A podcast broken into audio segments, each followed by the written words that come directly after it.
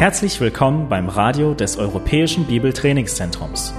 Unser Anliegen ist, dass der folgende Vortrag Sie zum Dienst für unseren Herrn Jesus Christus ermutigt.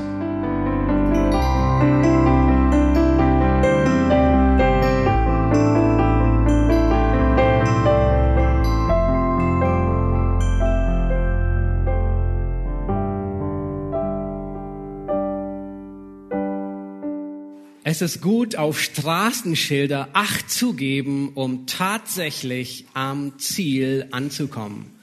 Nun, ich bin mir sicher, dass es dir schon passiert ist, dass du irgendwo lang gefahren bist oder entlang gegangen bist, gewisse Schilder ignoriert hast und du bist am falschen Ziel angekommen. Es ist insbesondere dann wichtig, auf Straßenschilder zu achten, wenn manch einer etwas anderes sagt. Zum Beispiel, wenn das Navi sagt, bitte wenden. Oder wenn das Navi sagt, bitte rechts abbiegen und das ist ein Verbotsschild. Nun, es gibt viele amüsante Begebenheiten, wo Autofahrer auf ihr Navi gehört haben, anstatt auf die Straßenschilder zu achten. Und sie haben einfach die Straßenschilder ignoriert. So zum Beispiel ein junger 23-jähriger Pizzalieferant aus Michigan. Nun, er verließ sich auf sein Navi und er ignorierte die Straßenschilder, er bog falsch ab und landete auf den Bahnschienen. Nun, dort verlor er sein Auto an einen entgegenkommenden Zug. Nun, nicht lange nachdem er auf den Gleisen stecken geblieben war, kam der Zug die Strecke entlang gerast. Er schnappte sich wenigstens noch die Pizzas, die er ausliefern sollte. Er stieg vor dem Aufprall aus dem Auto und glücklicherweise wurde weder er noch die Fahrgäste des Zuges verletzt. Aber immerhin das Auto und ein großer Sachschaden ähm, war da, weil er die Straßenschilder ignoriert hatte. Nun, es ist äußerst wichtig, Schilder zu respektieren und darauf zu achten. Wenn wir irgendwo entlangfahren auf der Autobahn und wir sehen ein Schild, das sagt, nächste Tankstelle in 100 Kilometer, und meine Tanknadel, die neigt sich dem Ende, dann ist es gut, dieses Schild zu beachten und zu wissen, okay, ich sollte lieber jetzt tanken, weil mein Sprit reicht nicht mehr bis zur nächsten Tankstelle, die 100 Kilometer. In gewisser Weise ist der erste Johannesbrief ein Brief mit Straßenschildern. Er gleicht solchen Straßenschildern, die uns Signale geben, die uns etwas sagen. Auf unserem Weg in die Ewigkeit müssen wir auf diese Schilder achten um tatsächlich am Ziel anzukommen. Nun, wenn man diese Schilder missachtet, dann kann es schnell passieren, dass man auf den falschen Weg kommt, die falsche Abbiegung nimmt und man merkt es gar nicht erst. Man meint, man ist auf dem richtigen Weg, aber eigentlich ist man auf dem falschen. Nun, diese Schilder, sie sind Hinweisschilder, sie weisen auf den richtigen Weg. Dasselbe trifft auf den ersten Johannesbrief zu, den wir als Gemeinde momentan studieren und durchlesen und predigen. Woher weiß ich, dass ich auf dem richtigen Weg bin? Das ist die Frage. Woher weiß ich, dass ich in der Ewigkeit auf der richtigen Seite ankommen werde und nicht auf der falschen Seite? Nun, es gibt Schilder die deuten darauf hin, wo dein Ende sein wird. Und der erste Johannesbrief, er nennt uns einige dieser Schilder. Johannes, er wiederholt sich konstant und er ist, ähm, er, er geht mit seinen Lesern um wie Eltern mit ihren Kindern. Man sagt ihnen etwas, dann sagt man es nochmal und wiederholt es so, als hätten sie es nie vorher gehört. Und so ist es mit uns auch. Wir müssen konstant immer wieder dasselbe hören. Nicht um uns zu ärgern, sondern weil wir dazu neigen, so schnell Dinge zu vergessen, die wir als normal ansehen. Und einige dieser Schilder, die Johannes hochhält, ist das, man könnte sagen, das Theologieschild oder der Lehrtest. Und, und es dreht sich darum, wer ist Jesus Christus? Es geht um die Person Jesu Christi. Und du brauchst die richtige Sichtweise, die gesunde Theologie über Jesus. Es ist eine Frage, wie siehst du Sünde? Wie ist dein Bezug zur Sünde? Dann gibt es diesen Test. Theo hat am letzten Sonntag darüber gepredigt. Es ist dieser, dieser Gehorsamstest. Ein Schild, das hinweist und sagt, okay, wenn du das befolgst, dann bist du auf dem richtigen Weg. Und zwar, wenn du die Gebote Jesu befolgst, dann deutet alles darauf hin, du bist auf dem richtigen Weg, auf der richtigen Seite zu landen in der Ewigkeit, im Himmel. Und dann gibt es einen anderen Test, den wir uns insbesondere heute ansehen werden. Es ist dieses Schild, die Geschwister zu lieben. Ein Bruder und die Schwester liebe ich sie. Und wenn du das tust, dann ist es ein Hinweisschild, ja, du bist auf der richtigen Autobahn. Die fährt in Richtung Himmel. Nun, diese Schilder, sie sind Schilder und nicht mehr. Sie weisen die Richtung. So auch diese Tests, die Johannes uns in seinem ersten Johannesbrief nennt. Diese Tests, die erretten nicht, sondern sie zeigen lediglich an, ob ich richtig oder falsch bin. Ob ich echt bin oder eine Fälschung bin. Ob ich auf dem richtigen Weg bin oder auf dem falschen Weg. Ob ich ein echter Christ bin oder ein falscher Christ. Die Schilder, sie zeigen lediglich, ob du auf dem richtigen Weg bist, der in den Himmel führt, oder auf dem falschen Weg, der ins Verderben führt. Nun, diese Schilder, die wir uns ansehen, sie machen dich nicht zum Christen. Sie machen dich nicht zum Gläubigen, sondern sie zeigen lediglich, ob du ein Christ bist oder nicht bist. Diese Schilder, sie sind nicht so wie, vielleicht kennt ihr ja diese Autorennspiele, ja, wo man so hin und her fährt und man muss Punkte sammeln, ja, dann dann bing, bing, bing, dann klingelt's immer und wenn du dann 10.000 Punkte gesammelt hast, dann wirst du ins nächste Level befördert. Nein, diese Schilder sind nicht so, dass ich Punkte sammle hier auf Erden und dann ähm, wahrscheinlich im Himmel ankomme. Nein, sondern diese Schilder Sie deuten lediglich hin, ich bin auf dem richtigen Weg. Wir werden nicht durch gute Theologie gerettet. Wir werden nicht durch das Halten der Gebote gerettet. Und wir werden auch nicht gerettet, weil wir unsere Geschwister lieben. Sondern wir werden allein durch den Glauben an Jesus Christus gerettet. Sein stellvertretendes Werk. Sein Leben für mein Leben. Meine Sünde wurde seine Sünde. Seine Gerechtigkeit wurde meine Gerechtigkeit. Die Schrift nennt es aus Glauben allein, durch Gnaden allein. Wir werden nicht durch Theologie gerettet, nicht durch das Halten der Gebote und nicht, weil wir unsere Geschwister lieben. Aber all diese Dinge, sie deuten darauf hin, dass wir gerettet sind, dass wir Gläubige sind, dass wir Christen sind. Nun, gute Werke, so wie die Bibel es hin und wieder beschreibt, sind nicht die Ursache unserer Rechtfertigung. Das heißt nicht, weil wir Gutes tun, werden wir gerettet, sondern sie sind die Frucht der Rechtfertigung. Und das ist das Ziel, das Johannes mit diesem Brief verfolgt. Ihr dürft den Brief ganz hinten aufschlagen, ehe wir uns dann nach vorne arbeiten. Im, ganz hinten im letzten Kapitel, in 1. Johannes 5, Vers 13, da schreibt er, warum er überhaupt diesen Brief schreibt. Dort sagt er, dies habe ich euch geschrieben, die ihr glaubt an den Namen des Sohnes Gottes. Also er schreibt an Gläubige, schreibt an solche, die gläubig geworden sind an Jesus Christus. Und dann sagt er, warum? Damit ihr wisst, dass ihr ewiges Leben habt und damit ihr auch weiterhin an den Namen des Sohnes Gottes glaubt. Nun, das ganze, der ganze Brief ist geschrieben, damit wir wissen, ich bin gerettet. Nun Frage, muss ein Diamant Angst haben vor einer Echtheitsprüfung? Nein, weil er ist echt. Das heißt, die Prüfung wird durchlaufen und was ist das Ergebnis? Freude. Ja, ich bin echt. Nun, der, der Mann freut sich nicht.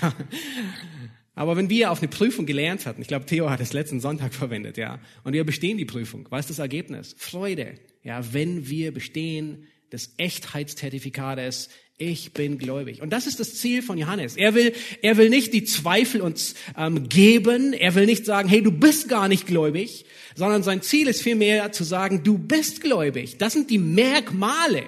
Und daraus entspringt Freude, weil ich weiß, mein Name ist im Buch des Lebens angeschrieben. Ich komme dorthin.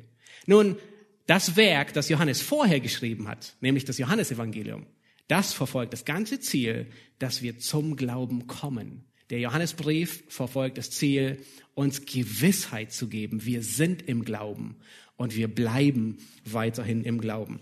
Und vielleicht denkst du bei dir selbst, ich weiß, ich bin gerettet. Ja, ich habe vielleicht irgendwann habe ich ein Gebet gesprochen oder ich bin irgendwann nach vorne gegangen oder ich habe mit dem Seelsorger gebetet und ich habe wirklich geweint, bitterlich geweint. Ja, Wein ist immer gut, ja. ja denken wir manchmal. Oder ich habe mich so überwältigt gefühlt. Ja. Und danach war es wie auf Wolke 7. Aber weißt du was? Das alles ist kein Indiz dafür, dass du gerettet bist. Du kannst dich ganz gewaltig irren. Du kannst dich täuschen. Du kannst dir selbst einreden. Auf dem Spiel steht nicht nur irgendeine Fälschung. Es geht nicht nur um eine 100-Euro-Note, die echt oder nicht echt ist. Ja, das sind 100 Euro, die man verschmerzt. Es geht nicht um ein teures Gemälde, sondern es geht um die Ewigkeit. Nun, vielleicht denkst du, ah, das passiert mir nicht. Nun, lass dich warnen. Der letzte Vers in unserem Abschnitt, den wir uns heute ansehen, er spricht genau das. Er sagt, du merkst es gar nicht, wenn du einer Täuschung auf den Leim gegangen bist. Das ist das Schlimme an einer Täuschung. Das ist das Schlimme daran, getäuscht zu werden. Wir merken es vorher nicht, sondern erst hinterher. Das ist die große, der große Teufelskreis, die große Gefahr, es gibt nichts Schlimmeres, es gibt nichts Bittereres, wie am Ende an der Himmelspforte angekommen zu sein, die Worte zu hören, ich habe euch nie gekannt, weicht von mir, ihr Übeltäter. Nun, das wollen wir vermeiden. Deswegen wollen wir die Zeichen beachten, die Johannes uns schreibt. Und lasst uns den Bibeltext lesen. Der Text, den wir uns heute ansehen, er ist in 1. Johannes Kapitel 2, die Verse 7 bis 11. 1. Johannes Kapitel 2, die Verse 7 bis 11. Brüder, manche übersetzen auch Geliebte, die Menge. Ähm, ich schreibe euch nicht ein neues Gebot, sondern ein altes Gebot, das ihr von Anfang an hattet. Das alte Gebot ist das Wort, das ihr von Anfang an gehört habt. Und doch schreibe ich euch ein neues Gebot, das wahr ist in ihm und in euch. Denn die Finsternis vergeht und das wahre Licht scheint schon. Wer sagt, dass er im Licht ist und doch seinen Bruder hasst, der ist noch immer in der Finsternis. Wer seinen Bruder liebt, der bleibt im Licht und nichts Anstößiges ist in ihm. Wer aber seinen Bruder hasst, der ist in der Finsternis und wandelt in der Finsternis und weiß nicht, wohin er geht, weil die Finsternis seine Augen verblendet hat. Nun, in, diesem, in diesen äh, paar Versen werden wir einige Dinge, über einige Dinge stolpern. Das Erste, was wir uns ansehen wollen, ist, dass dieses Gebot der Bruderliebe, von dem Johannes hier spricht, alt ist und doch neu irgendwie. Nun, es scheint ein Widerspruch zu sein. Ja, in Vers 7 sagt er, ich schreibe euch nicht ein neues Gebot, sondern das alte. Und dann in Vers 8 sagt er, ja, und doch schreibe ich euch ein neues Gebot. Nun, das heißt, wir werden sehen, dass dieses Gebot alt ist und in, in gewisser Weise doch neu ist. Nun, welches Gebot, von welchem Gebot spricht Johannes hier? Er erwähnt es nicht ausdrücklich. Das Gebot Liebe kommt in diesen Versen in 7 und 8 gar nicht vor. Aber es ist gut, den Kontext zu beachten. Ja, die nächsten Verse, Vers 9 bis 11, sie sprechen davon, dass wir den Bruder hassen oder den Bruder lieben. Das heißt, der Kontext macht deutlich, es geht um das Gebot der Bruderliebe. Einfach die nächsten Gläubigen, meinen Bruder in Christus, meine Schwester in Christus wirklich zu lieben. Und manchmal ist es sogar gut, über das Bibelbuch hinauszusehen. Nicht nur im ersten Johannesbrief, sondern darüber hinaus. Und Johannes, er, er wiederholt viele Aspekte und so erinnert sich Johannes an diese letzten Stunden im Obergemach. Und das schreibt er alles in Johannes 13 bis 17. Ganze fünf Kapitel über wenige Stunden am letzten Abend, bevor Jesus gefangen genommen wird. Und just in einem dieser Momente sagt Jesus genau dieses. In Johannes 13, Vers 34, da sagt er, ein neues Gebot gebe ich euch, dass ihr einander lieben sollt. Das heißt, dieses neue Gebot oder alte Gebot, von dem er spricht, ist, dass wir einander lieben. Und in 2. Johannes 5, ähm, das ist der nächste Brief nach dem ersten Johannesbrief, da sagt er, spricht Johannes genau dasselbe. Er sagt, er, er, er spricht an, an, äh, an eine Frau, schreibt er, und er sagt nicht, als ob ich dir ein neues Gebot schreiben würde, sondern dasjenige, welches wir von Anfang an gehabt haben, nämlich, dass wir einander lieben sollen. Das heißt, es ist das Gebot der Bruderliebe. Nun, was meint Johannes, wenn er sagt, es ist ein altes Gebot? Nun, er sagt, ihr habt es gehört von Anfang an. Das heißt, Johannes, er erinnert sie und sagt, nun erinnert euch damals, als ihr gläubig wurdet, da habt ihr dieses Gebot gehört. Das ist das, was ihr am Anfang gehört habt. Die Botschaft hat sich nicht geändert. Nun, es ist nicht so, dass man zum Glauben kommt und dann nach fünf Jahren, nach zehn Jahren, nach 20 Jahren, vielleicht sogar nach 40 Jahren, bekommt man dann irgendwie eine tiefere Erkenntnis, die nur einer elitären Gruppe zuteil wird. Nein, Johannes sagt, die Botschaft ändert sich nicht. Das, was ich euch jetzt schreibe, ist das, was ihr von Anfang an gehört habt, als ihr gläubig wurdet. Und damals wie heute sehnen sich Menschen nach einer tieferen Erfahrung, nach einem zweiten Segen, nach einer neuen Erfahrung, ein neues Erlebnis, ein neuer Kick, ein Christsein 2.0, ein Update, etwas Neues. Und Johannes sagt, nein, ich schreibe euch nichts Neues. Es ist das, was ihr von Anfang an gehört habt. Nun, das bedeutet nicht, dass wir nicht wachsen, dass wir nicht mehr lernen als Gläubige, dass wir nicht in der Erkenntnis wachsen, Dinge besser verstehen. Aber es ist dieselbe Botschaft wie am Anfang. Es gibt kein, keine Botschaft elitär nur für eine bestimmte Gruppe. Nein, es ist dieselbe Botschaft für alle. Es ist dieselbe Botschaft, die sich nicht ändert. Und dasselbe tut Petrus. Petrus schreibt in, in seinem Brief, nun, es ist, es ist, euch immer wieder an das zu erinnern, ist mir nicht überdrüssig, ja, euch immer wieder dasselbe zu schreiben, weil euch macht es fest. Paulus, er tut genau dasselbe. Zu den Galatern sagt er sogar, und er geht so weit und sagt, nun, ihr habt das Evangelium am Anfang gehört. Wenn jetzt jemand kommt, sogar wenn es ein Engel ist, und euch ein anderes Evangelium verkündigt, nun, der ist verflucht. Er sagt, die Botschaft des Evangeliums ändert sich nicht. Selbst wenn du viele Jahre im Glauben bist, selbst wenn du manchmal denkst, ist das alles? Nun, die Botschaft, die bleibt dieselbe, wie von Anfang an. Das ist, was Johannes hier sagt, was ihr von Anfang an gehört habt.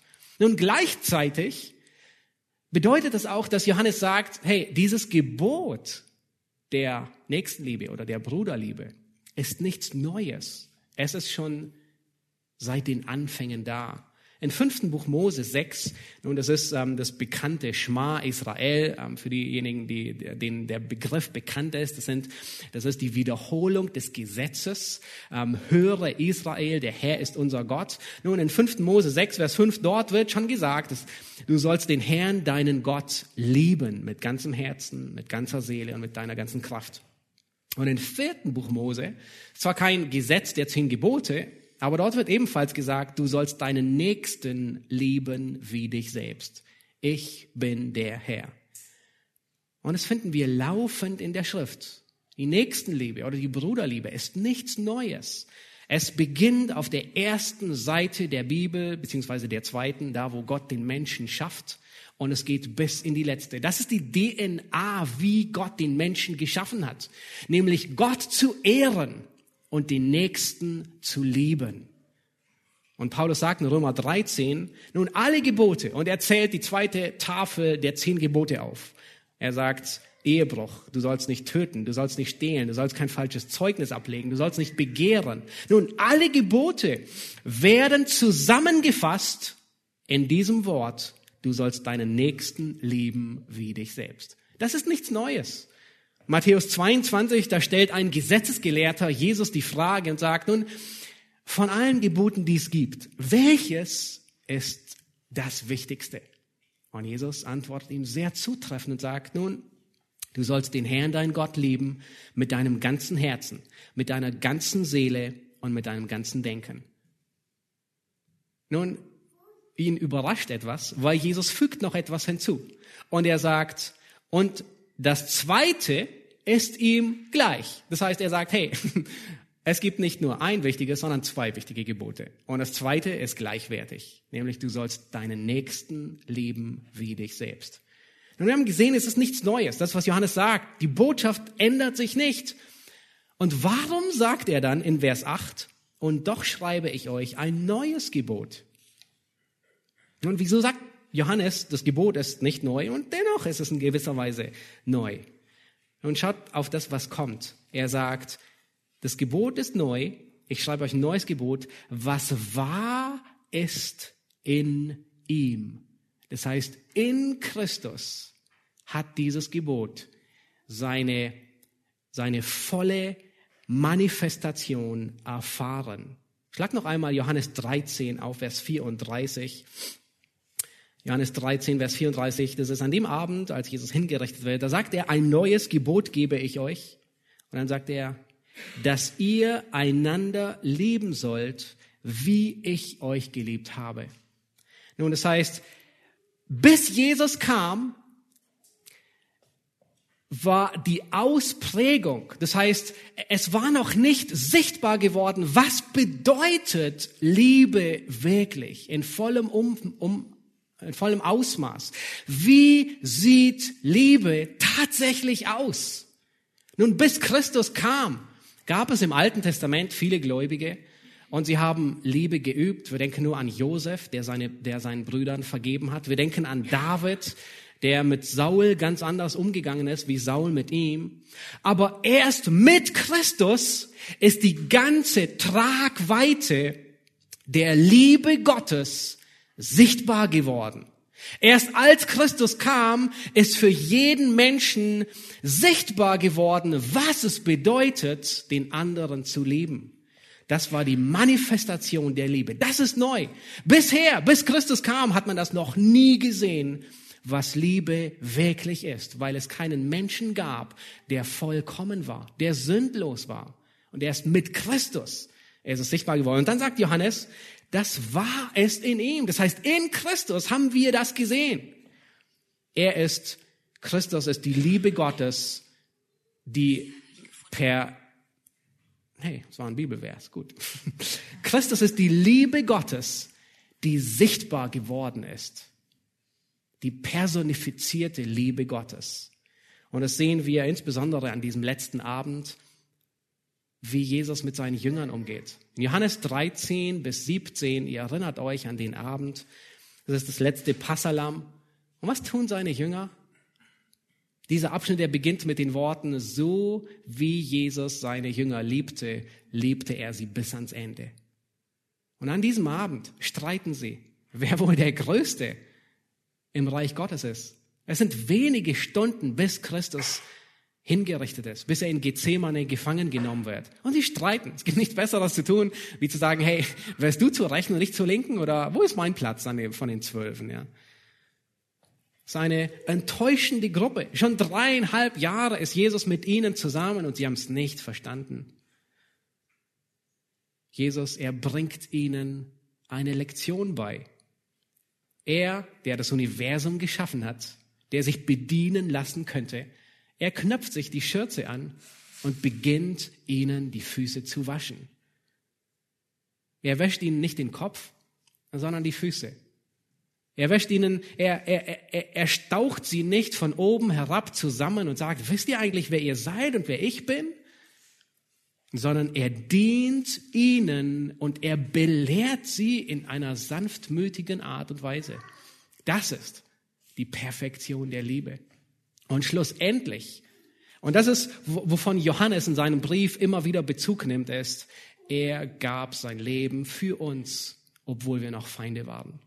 Wir haben ihn nicht geliebt, wir haben ihn gehasst und er hat sich für uns hingegeben. Das ist die vollkommene Liebe, die sichtbar geworden ist. Das heißt, was ist neu in diesem Gebot, was Johannes spricht? Es ist das Ausmaß, das in Christus erst sichtbar geworden ist. Und dann sagt Johannes in Vers 8, denn die Finsternis vergeht und das wahre Licht, es scheint schon. Nun, was meint er damit? Nun, als Christus kam, kam das Licht der Welt. Mit der Ankunft des Lichtes beginnt die Finsternis zu weichen. Und wir sind in dieser Übergangszeit. Das Licht, es scheint und die Finsternis, sie wird abnehmen. Die Finsternis vergeht. Einige Verse später sagt Johannes in ähnlichen Worten und er sagt, die letzte Stunde hat begonnen. Ja, der, mit der Ankunft Christi begann das Ende dieser Weltzeit. Die letzten Stunden, auch wenn es schon 2000 Jahre gedauert hat, es ist die, es ist die letzte Ära. Die Finsternis, sie weicht und das Licht ist angebrochen. Nun lass uns den nächsten Vers uns ansehen, Vers 9. Und hier sehen wir, dass Bruderliebe ein göttlicher Teststreifen ist. Lass uns Vers 9 lesen, dort sagt Johannes, wer sagt, dass er im Licht ist und doch seinen Bruder hasst, der ist noch immer in der Finsternis. Nun, wer von euch die neue Menge 2000 hat, äh, ich, ich mag es, wie die neue Menge das hier übersetzt. Die neue Menge sagt, wer im Licht zu sein behauptet, also wer sagt, wer behauptet, ich bin im Licht, in anderen Worten, ich bin gerettet, ich bin ein Christ, ich bin ein Kind Gottes, aber seinen Bruder hasst, befindet sich immer noch in der Finsternis. Nun, was wir hier sehen in diesem Abschnitt, das ist der Abschnitt, den Theo letzten, äh, letzten Sonntag gepredigt hat, ab Vers 3. Und in unserem Abschnitt, hier finden wir zwei große Teststreifen. Es ist so wie beim Arzt. Vielleicht kennst du die Teststreifen, die du beim Arzt mal bekommen hast. Und äh, ähm, es gibt unterschiedliche Teststreifen. Die einen sind für Blut oder für Urin oder für was auch immer. Und diese Teststreifen, sie machen etwas sichtbar. Das heißt, im Blut ist irgendetwas. Und es schlägt an und der Teststreifen macht es sichtbar. Und was wir hier sehen, ist ein, ein Echtheitstest, ein Check, der etwas sichtbar macht. Und zwar sichtbar, ob jemand ein Kind Gottes ist oder nicht. Und die beiden grundlegenden Echtheitstests, die Johannes nennt, ist, und darüber hatte Theo schon gepredigt, ist die Gebote Gottes zu halten. Und was wir heute sehen, unseren Bruder zu leben. Nun, warum sind das die, die ersten Tests, die Johannes nennt, die grundlegendsten. Warum sind das die beiden? Und weil genau die beiden Dinge durch den Sündenfall auf den Kopf gestellt wurden. Und der Mensch, was begann mit dem Sündenfall? In 1. Mose 3. Und so wie die Welt heute ist, hat Gott sie nicht geschaffen. Dazwischen ist etwas geschehen. 1. Mose 3, der Sündenfall. Nun, was geschah?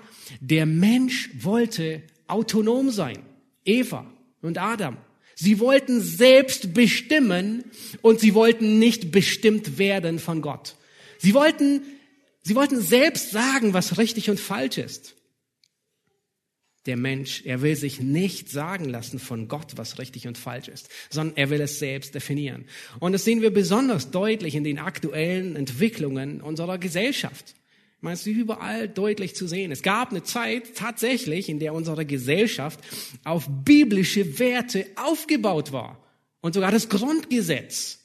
Nun, in unseren Tagen stellen wir mit großem Entsetzen fest, dass sich die Gesellschaft von Gott entfernt.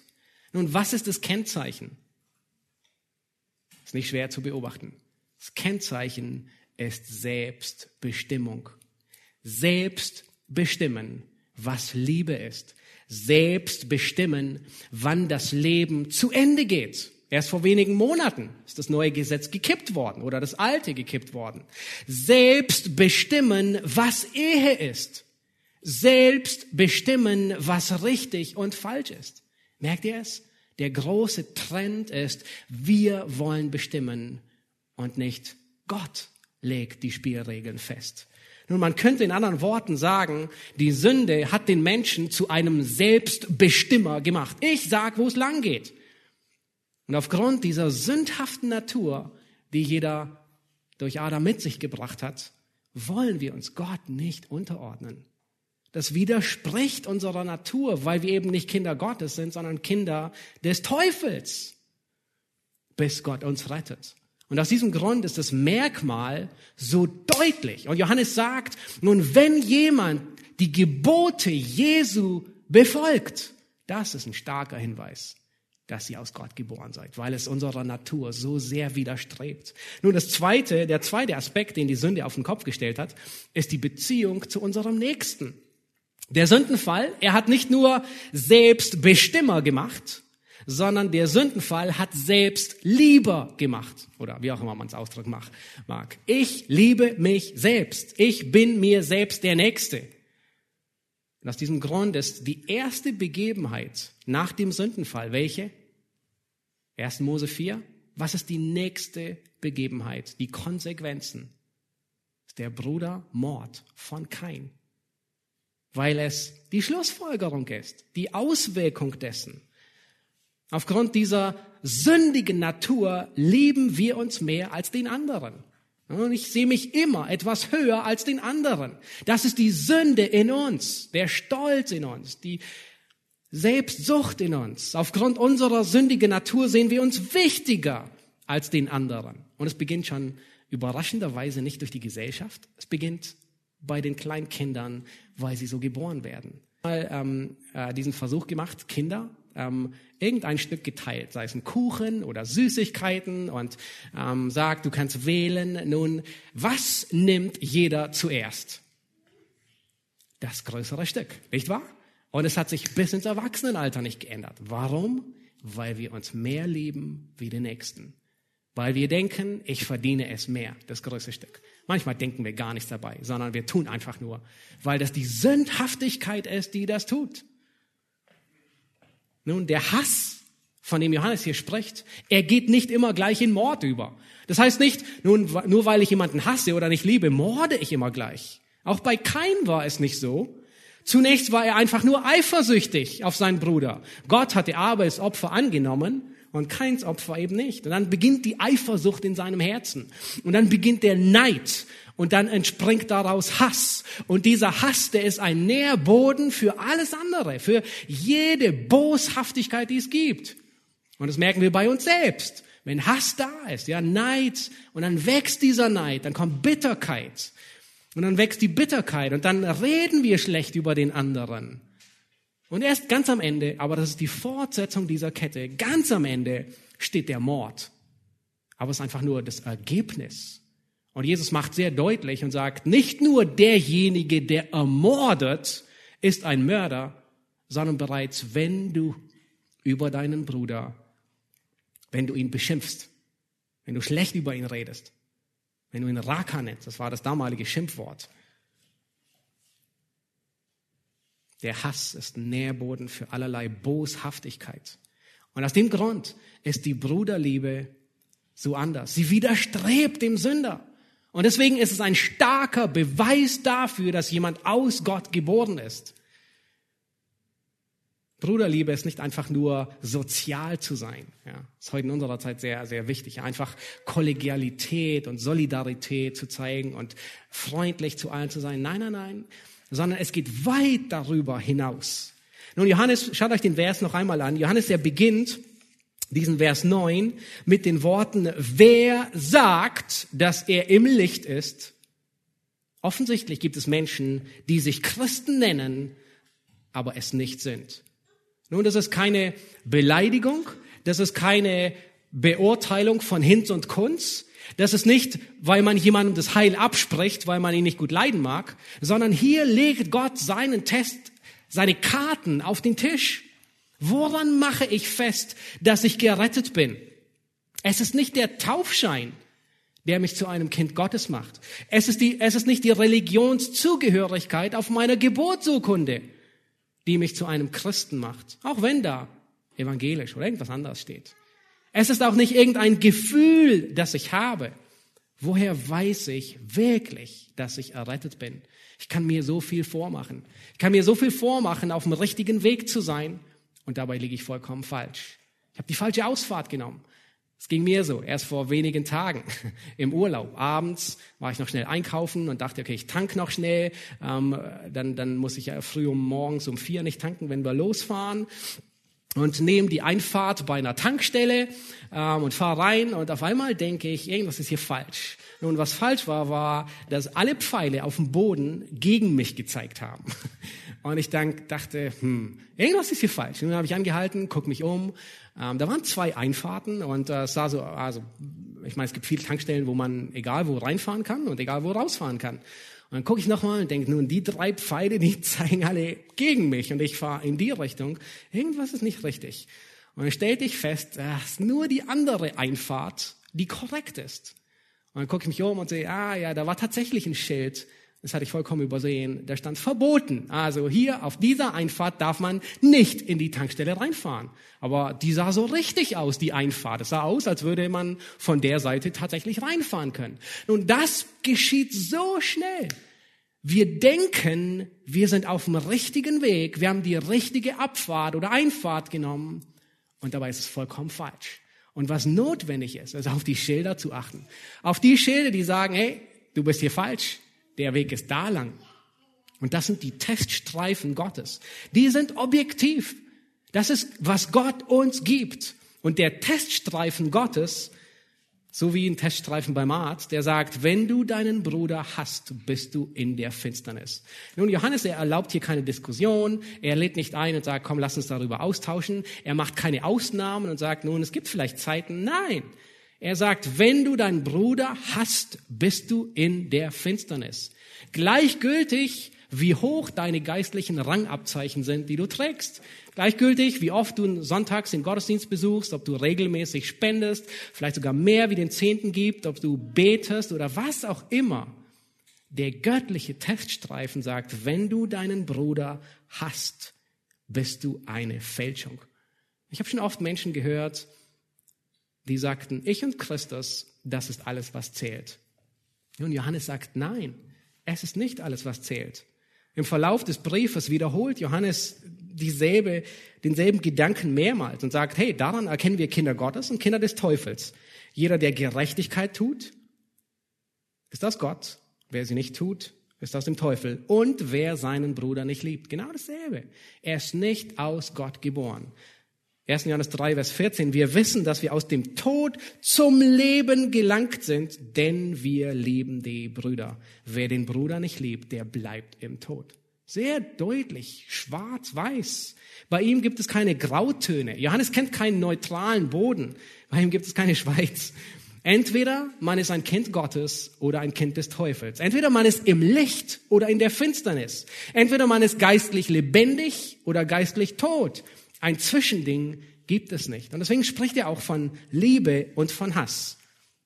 Entweder ich liebe meinen Bruder oder ich hasse meinen Bruder. Nun, vielleicht denkst du bei dir selbst, okay, wahrscheinlich denkt jeder das, okay, ich bin nicht so schlimm wie kein. Ja, also ich hasse, ich habe noch niemanden dermaßen gehasst, dass ich ihn umgebracht habe. Ja, ich habe den Test bestanden. Nun, ehe du so leichtfertig damit umgehst, lass uns sehen, wie sensibel der Teststreifen Gottes tatsächlich ist. Schlägt er erst bei Mord an oder bei welchem, bei was schlägt der Teststreifen Gottes an? Nun, Johannes, er erwähnt es nicht in unserem Text hier, weil er vieles davon in, später in seinem Brief wiederholt, besonders im dritten, im vierten und fünften Kapitel. Aber wenn ihr 1. Johannes 3 aufschlagt, bisschen weiter, dort sagt er, wer seinen Bruder Notleiden sieht und sein Herz vor ihm verschließt, der ist nicht aus Gott. Das heißt, nun, was bedeutet es, meinen Bruder zu hassen? Nun, das heißt nicht, dass ich ihn gleich umbringen werde, aber es bedeutet, wenn ich ihn sehe, dass er Not hat und ich ignoriere diese Not und ich gehe einfach darüber hinweg. Ich verschließe mein Herz. Das ist keine Liebe. Das ist ein Hinweis, dass ich nicht aus Gott geboren bin. Und der, der, der letzte Maßstab ist den, den wir schon vorhin gesehen haben bei Christus. Dass ihr einander liebt, wie ich euch geliebt habe. Und das heißt, dieser Maßstab wird angesetzt. Das heißt, den anderen so zu lieben wie Christus. Das ist eine gebende Liebe. Das ist eine aufopfernde Liebe. Das ist eine Liebe, die keine Gegenliebe erwartet. Und das fällt uns so schwer. Ja, wenn der andere mich liebt, dann bin ich bereit, ihn zu lieben. Ja, dann liebe ich ihn auch. Aber wenn der andere mich nicht liebt, und genau das war Christi Liebe. Die Liebe, sie macht den ersten Schritt. Die Liebe geht zuerst auf den anderen zu, auch wenn nichts erwidert wird. Nun ein Beispiel von einem Mann, der sich täuscht.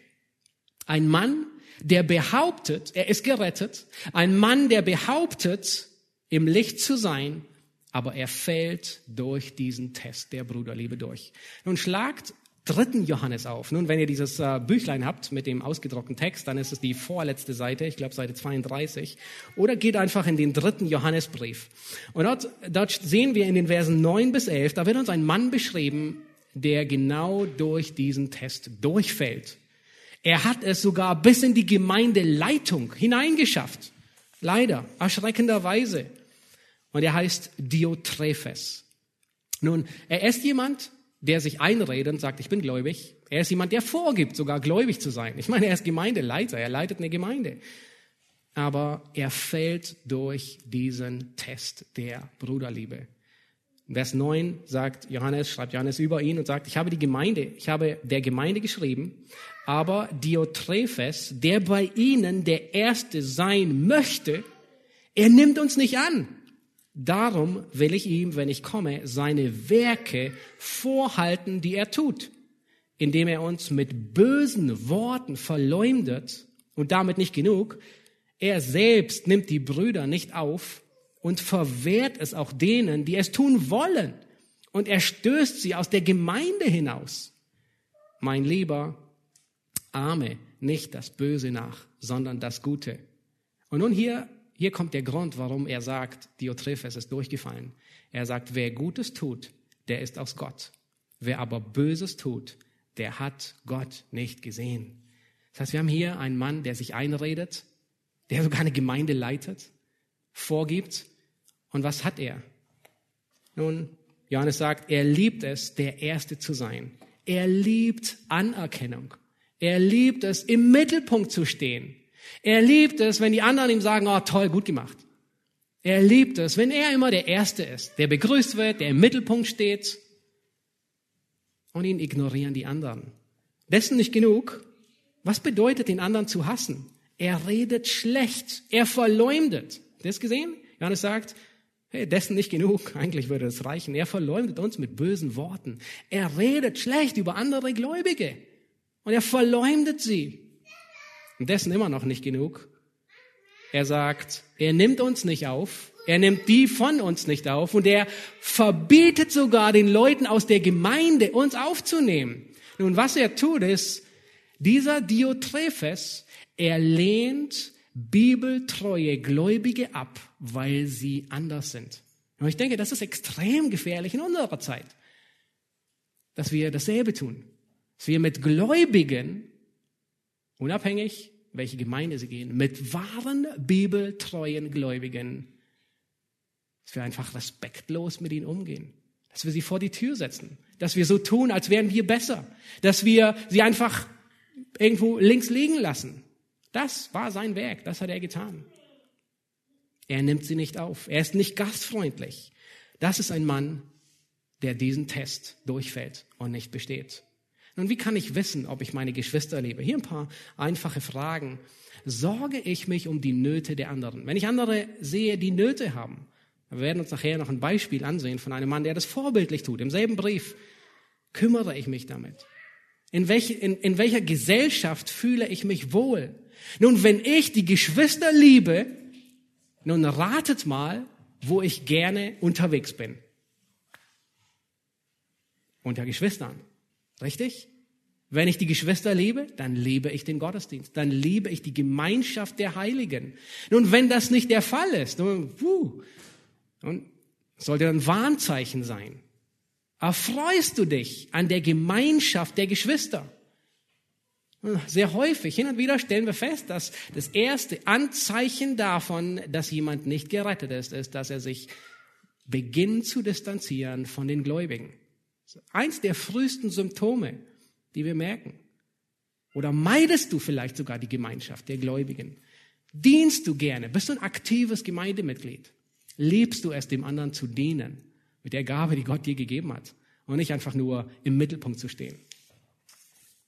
Nun lass uns weitergehen und uns den nächsten Vers ansehen. In den nächsten beiden Versen, in den äh, Versen, die wir uns jetzt zum Abschluss ansehen werden, Vers 10 und 11, da sehen wir die Auswirkung. Wie wirkt sich die Liebe unter Geschwistern aus? Aber wie wirkt sich auch die Abwesenheit, der Hass aus?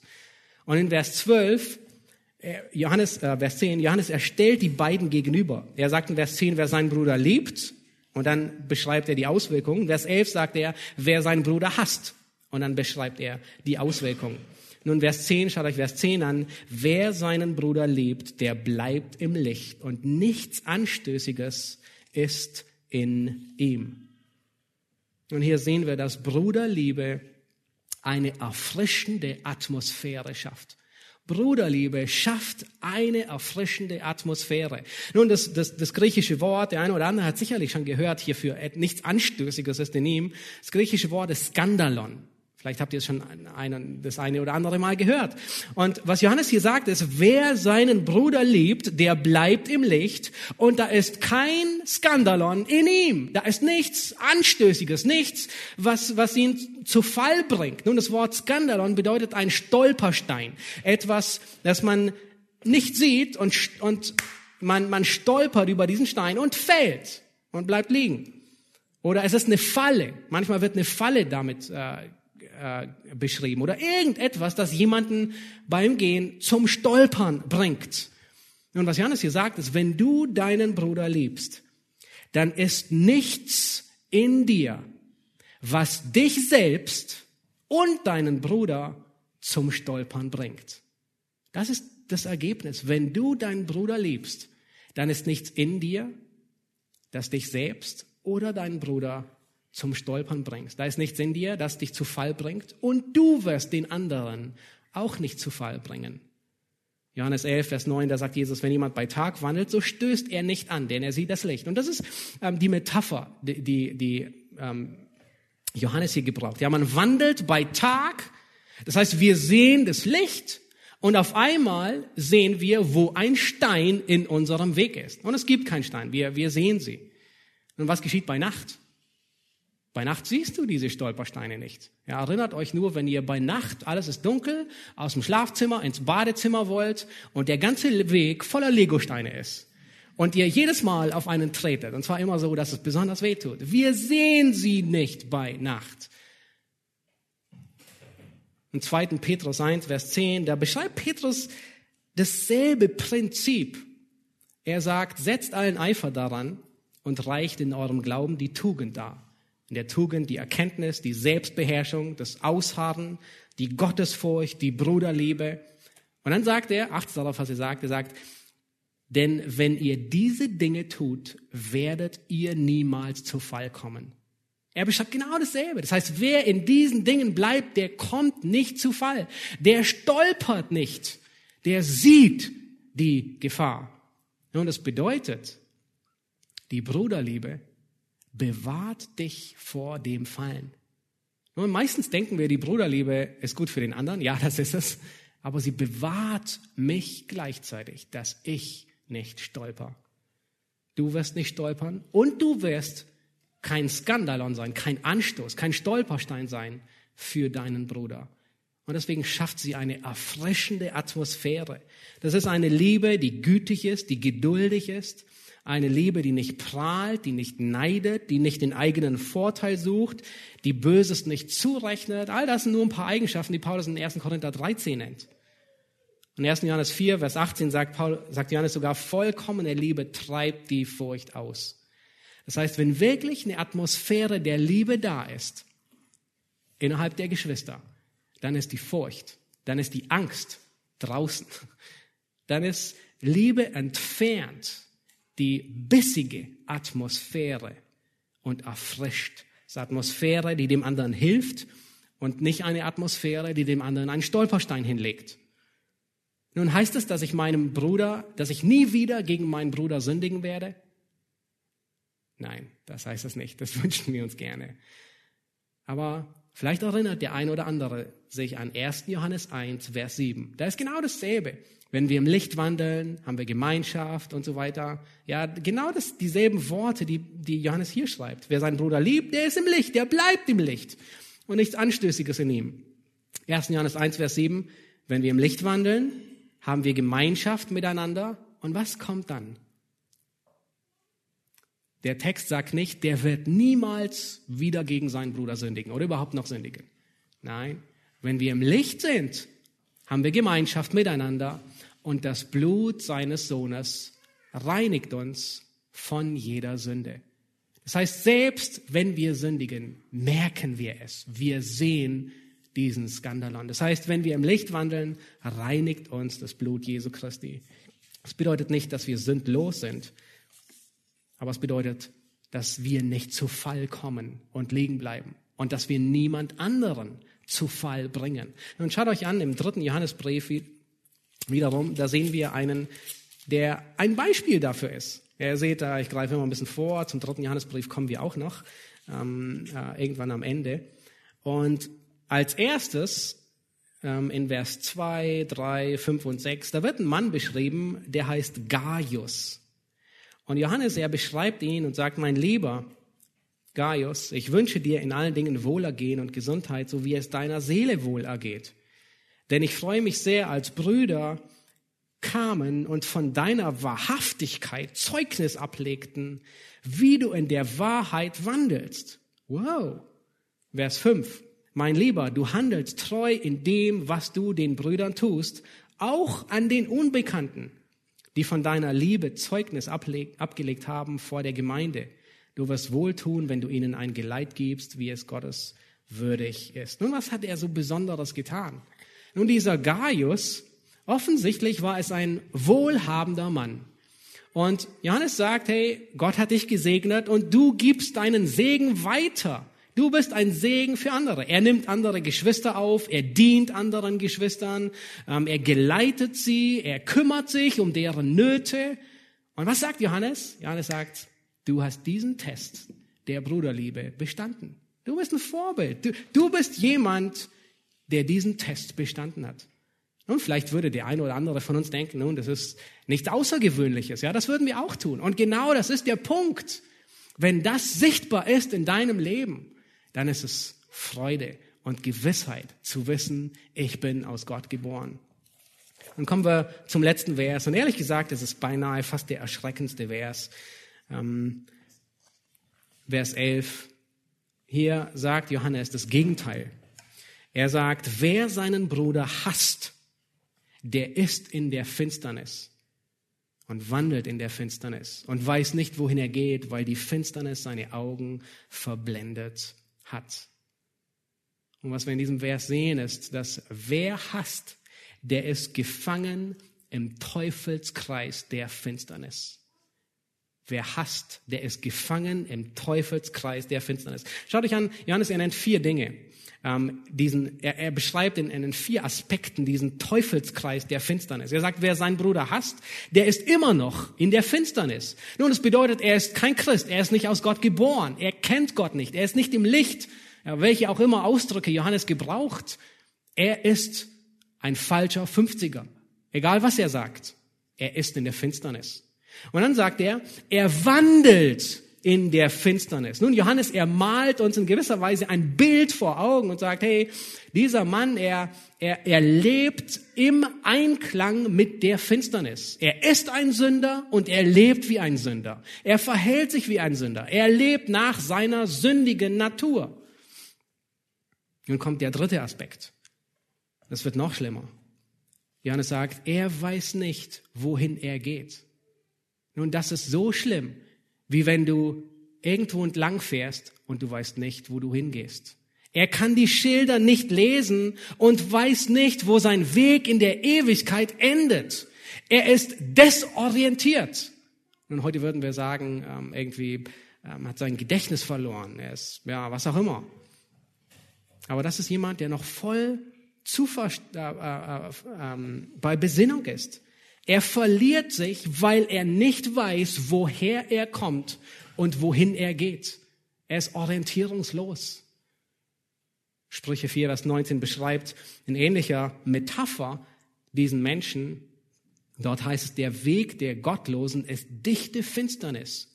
Sie wissen nicht, worüber sie straucheln. Das heißt, es ist so dunkel, sie stolpern andauernd und sie wissen gar nicht, worüber sie alle stolpern.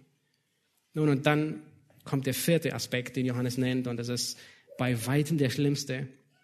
Er sagt, er ist in der Finsternis, er wandelt in der Finsternis, er weiß nicht, wohin er geht. Und dann sagt er, weil die Finsternis seine Augen verblendet hat. Nun, dieser Ausdruck, er war allen Menschen aus dem ersten Jahrhundert sehr geläufig. Sie wussten, was er bedeutet. Und allein diesen Ausdruck zu nennen, hat bei ihnen die Gänsehaut hervorgebracht. Es ist nicht einfach nur, geblendet, ich bin von der Sonne geblendet, ich muss eine Sonnenbrille anziehen oder ich muss meine Augen ein bisschen zukneifen. Nein, sondern Barbaren, das Wort, das hier gebraucht wird, ist, Barbaren haben das früher getan. Sie haben ihren, ihren Feinden die Augen ausgestochen. Und hin und wieder, wir lesen es manchmal im Alten Testament, wo jemandem die Augen ausgestochen wurden und allein die Vorstellung ist grässlich und lässt uns Gänsehaut und Entsetzen hervorkommen, erschaudern. Aber was Johannes sagt, ist, jemand, der in der Finsternis wandelt, dem hat die Finsternis die geistlichen Augen ausgestochen. Nun schrecklich allein darüber sich das vorzustellen, was es bedeutet. Sein Urteilsvermögen ist geblendet. Er kann seinen Zustand nicht beurteilen. Er kann sich selbst nicht einschätzen. Er ist wie eine Kompassnadel, die sich immer im Kreis dreht, weil ein Magnet da ist. Kennt ihr das? Weil ein Magnet da ist, kann der Kompass nicht zeigen, wohin es geht, sondern dreht sich immer nach dem Magneten. Dass man mit sehenden Augen nicht sehen kann, beschreibt Johannes in seinem Evangelium im neunten Kapitel auf sehr anschauliche Weise. Nun, dort ist ein blind geborener, ein Mann, der ist blind geboren, und die Ironie in dem ganzen Kapitel ist, dass der Blinde mehr sieht, wie die, die sehen. Die, die sehen, sehen nämlich nicht. Nun, was sehen sie nicht? Geistliche Wahrheiten. Der Blinde, er sieht nicht physisch, aber er weiß, dass Jesus der Messias ist. Er sagt in Johannes 9 ähm, im Evangelium, Vers 32, da, das sind die Worte dieses Blindgeborenen. Er sagt, von Ewigkeit her hat man nicht gehört, dass jemand einen Blindgeborenen die Augen geöffnet hat. Wenn dieser nicht von Gott wäre, könnte er nichts tun. Dieser Blinde, er ist blind und doch sieht er sehr klar. Er sagt, dieser Mensch, Jesus Christus, muss der Messias sein. Er ist von Gott gekommen. Und dann geht Jesus weiter und dann im Verlauf der Begebenheit, Jesus begegnet ihm noch einmal und sagt zu dem Blinden, glaubst du an den Sohn Gottes? Und er sagt, wer ist es, Herr, damit ich an ihn glaube? Jesus sprach, der mit dir redet, der ist es. Und dann sagte er, der Blindgeborene, er sprach, ich glaube, Herr, und fiel anbetend vor ihm nieder. Und dann sagt Jesus ernste Worte. Er sagt in Vers 39, ich bin zum Gericht in diese Welt gekommen, damit die, welche nicht sehen, sehend werden und die, welche sehen, blind werden. Das ist ein Gericht. Das ist das, was wir hier sehen. Die Finsternis hat die Augen verblendet und sie sehen nicht.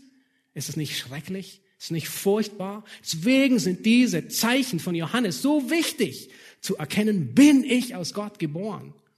Das größte Problem des Menschen ist die Sünde. Sie täuscht. Wir denken, wir haben die richtige Einfahrt genommen und doch sind wir blind. Man denkt, man ist auf der richtigen Straße und man ist auf der falschen. Man ehrt sich gefangen im Teufelskreis der Sünde. Und von alleine kommst du nicht raus. Das ist so, wie wenn du als Blinder von hier mit dem Auto nach Hause fahren willst. Nun, du landest spätestens im nächsten Graben, in der nächsten Hauswand oder am nächsten Baum oder am nächsten Auto. Du kommst nicht weit, du endest irgendwo. Nein, du brauchst jemanden, der deine Augen für die Ewigkeit sehend macht. Und das ist Christus. Nun, was Johannes in diesen Abschnitten, die wir uns angesehen haben, die Theo das letzte Mal gepredigt hat, ähm, über den Abschnitt, den wir gesehen haben, was er hier schreibt, ist ein Test, um zu erkennen, bin ich gläubig, bin ich ein Christ oder bin ich es nicht. Nun, wenn du es bist, wenn du merkst, dass es zutrifft, nun dann soll dieser Text Freude hervorrufen. Das ist, was Johannes ganz am Anfang Darüber hatten wir schon gepredigt in Johannes 1, Vers 4 sagt, die schreibe ich euch, damit eure Freude vollkommen ist. Nun, wenn du echt bist, wenn du weißt, dass du ein echter Diamant bist, hey, dann freu dich, dann weißt du, dein Name ist im, Him im, im Buch des Lebens angeschrieben. Und es spornt dich an, in diesen Dingen weiter gefestigt zu werden, der Bruderliebe weiter zuzunehmen, zu wachsen. Und wenn du es nicht bist und wenn du merkst, dass das, was Johannes hier sagt, nicht auf dein Leben zutrifft, dann komm zu Christus. Lies das Johannesevangelium. Erkenne, dass du nur durch Jesus, durch den Glauben an Christus gerettet werden kannst. Er muss dir neues Leben geben. Er muss deine Augen öffnen, weil sonst erkennst du es nicht. Deine Augen sind von der Finsternis geblendet und du wirst nicht bemerken, dass du getäuscht wurdest, bis es zu spät ist. Das ist der Test. Bist du ein Kind Gottes oder bist es nicht?